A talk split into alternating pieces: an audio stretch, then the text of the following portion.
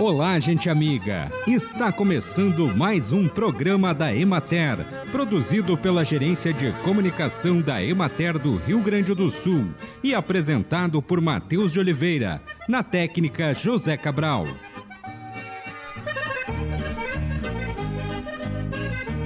O ano de 2023 foi confirmado como o mais quente já registrado pelo Observatório Copérnicos da Agência Espacial Europeia que monitora as temperaturas do planeta desde o ano de 1850. É verdade que ao longo da história o planeta registrou períodos de aquecimento e de resfriamento relacionados às variações dos gases do efeito estufa, mas nunca a emissão foi tão alta quanto agora. Hoje em dia, nós, seres humanos, estamos emitindo altas taxas de gases de efeito estufa ampliando o aquecimento global. Além disso, estamos em pleno El Ninho, o que provoca também a subida dos termômetros. Com tantas oscilações no clima, é importante adotarmos medidas como priorizar o transporte coletivo, andar menos de carro e mais de bicicleta ou a pé e plantar árvores, de preferência nativas, no período recomendado, que é aqui para o Rio Grande do Sul, de maio a agosto. Essas são algumas alternativas, mas que já podem fazer uma pequena diferença quando o assunto é aquecimento global. Uma boa lavoura de moranguinho começa pela aquisição de mudas certificadas ou fiscalizadas, isentas de doenças, provenientes de viveiristas registrados no Ministério da Agricultura. O plantio é realizado de março a julho, preferencialmente no final da tarde para favorecer o pegamento. Adote de duas a quatro linhas de plantas por canteiro. A cova de plantio da muda deverá ser de tamanho suficiente para conter o sistema radicular espalhado ao redor da planta. Evite enterrar a coroa deixando-a no nível do solo, pois é a partir dela que se formará tanto a parte radicular quanto a aérea. Se o plantio for muito fundo, haverá dificuldade de emissão de novas folhas e de estolões. Após o plantio, regue bem para que a terra fique bem aderida às raízes. Elimine os bolsões de ar e, se necessário, preencha os desníveis do solo com mais terra. O morangueiro é uma cultura exigente em condições físicas e nutricionais do solo.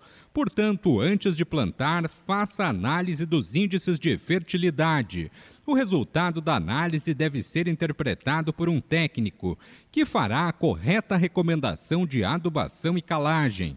O morangueiro produz melhor em solos areno-argilosos, bem drenados, ricos em matéria orgânica e de boa constituição física. A faixa de pH ideal fica entre 5,5 e 6, sendo recomendável uma calagem quando os índices ficarem abaixo desse nível. Acompanhe agora o panorama agropecuário. A semana passada foi de condições favoráveis para o desenvolvimento das plantas nas lavouras de arroz do Rio Grande do Sul especialmente em função dos dias de plena radiação solar, baixa umidade relativa do ar e ausência de chuvas, além de temperaturas moderadamente elevadas. A cultura apresenta desenvolvimento satisfatório e os estágios predominantes são de florescimento e enchimento de grãos. As projeções apontam para produtividades consideradas normais. No entanto, no final da semana passada havia apreensão em relação à incidência de temperaturas extremamente elevadas, uma vez que valores superiores a 35 graus podem ocasionar a esterilização dos grãos de pólen, resultando em potencial diminuição na produtividade. Os talhões estão integralmente irrigados. A disponibilidade de água nos reservatórios é satisfatória e superior ao observado nas últimas três safras. Os risicultores também prosseguiram com as adubações de cobertura e eventuais controles de doenças. Na região administrativa da Emater de Bagé, na campanha, em Dom Pedrito, houve aumento de 10% na área plantada em comparação ao ano anterior totalizando 33 mil hectares cultivados, sendo 55% em fase reprodutiva e 45% em fase vegetativa. Na fronteira oeste, os produtores estão realizando a aplicação de adubos nitrogenados e herbicidas em lavouras semeadas mais tardiamente, além da aplicação de fungicidas em lavouras semeadas precocemente.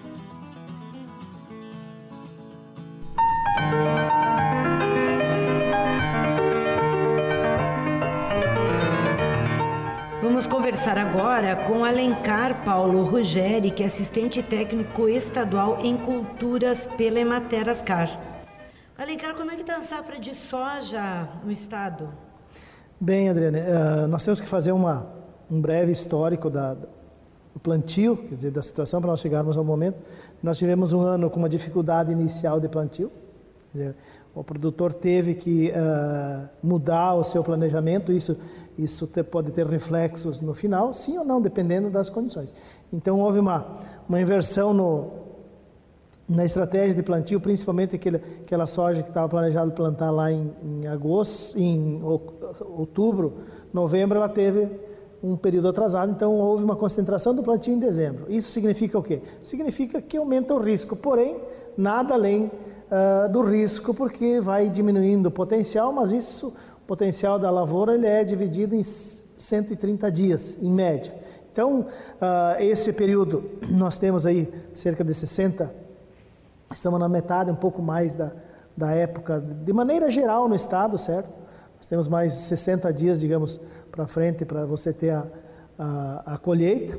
Então nós estamos sim diante de um, de um cenário ainda uh, que ele está, estamos no meio da nossa travessia. Então tivemos uma dificuldade inicial e posteriormente, então no mês de janeiro foi um mês muito muito interessante para a cultura da soja em relação às condições climáticas, quer dizer, condições climáticas que de maneira geral para as culturas é água, luz e temperatura.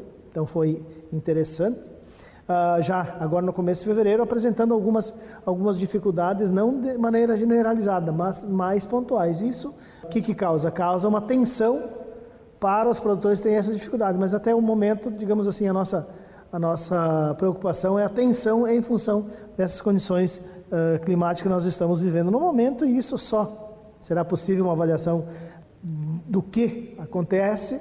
Posteriormente, aí você olha todo o cenário que aconteceu e tem então aquele período foi uma dificuldade maior ou menor, teve reflexo, sim ou não, mas é cedo ainda para que a gente possa fazer uma tenha mais clareza sobre uh, as situações das, da cultura.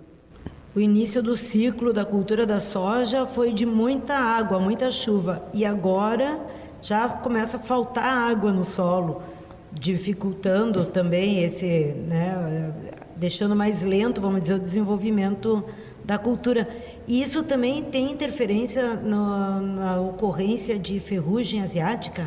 Na verdade, uh, as doenças, tá? E aqui eu coloco doenças como especificamente a ferrugem, que é o que mais nós nós temos, mas pragas de maneira geral, que daí entra insetos, praga inseto, praga planta daninha e praga doença, nós em qualquer tipo de condição climática sempre vai ter uma ou outra uh, praga que vai se beneficiar daquela condição climática, certo?